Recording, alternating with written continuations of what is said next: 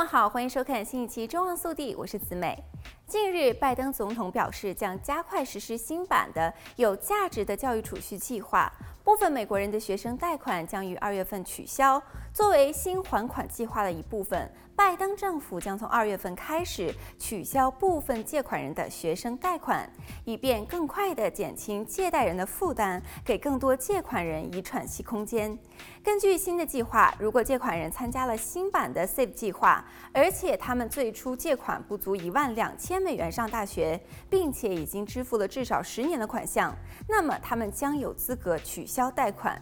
教育部表示，目前还不清楚有多少借贷人符合条件，可以在二月份取消贷款。教育部称，从二月份开始，将自动清除参加 SAVE 计划的合格借款人的贷款余额，并将向可能符合条件但是尚未注册的贷款人发送电子邮件。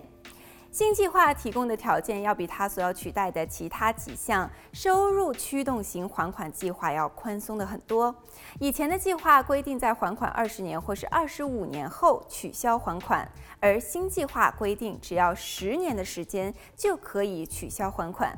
此外，新计划还降低了数百万借款人的月还款额，超过一万两千美元的贷款将有资格取消贷款，但是需要的时间将会更长。超过一万两千美元后，每借款一千美元，将在十年还款期的基础上增加一年的还款期。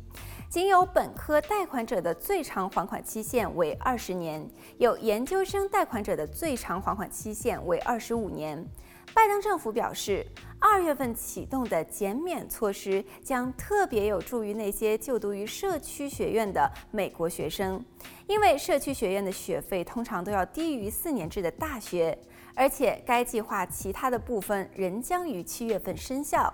内容包括将借款人的还款额限制在其可自由支配收入的百分之五，低于以前收入驱动还款计划当中的百分之十。此外，拜登政府在二零二三年还宣布新版的 SAVE 计划，同时还宣布了一项单独的计划，为数百万的美国人取消总额高达两万美元的贷款。尽管最高法院否决了该项计划，但是拜登仍然要求教育部根据不同的法律授权再次尝试。好了，本期节目到这里就结束了，我们下期再见。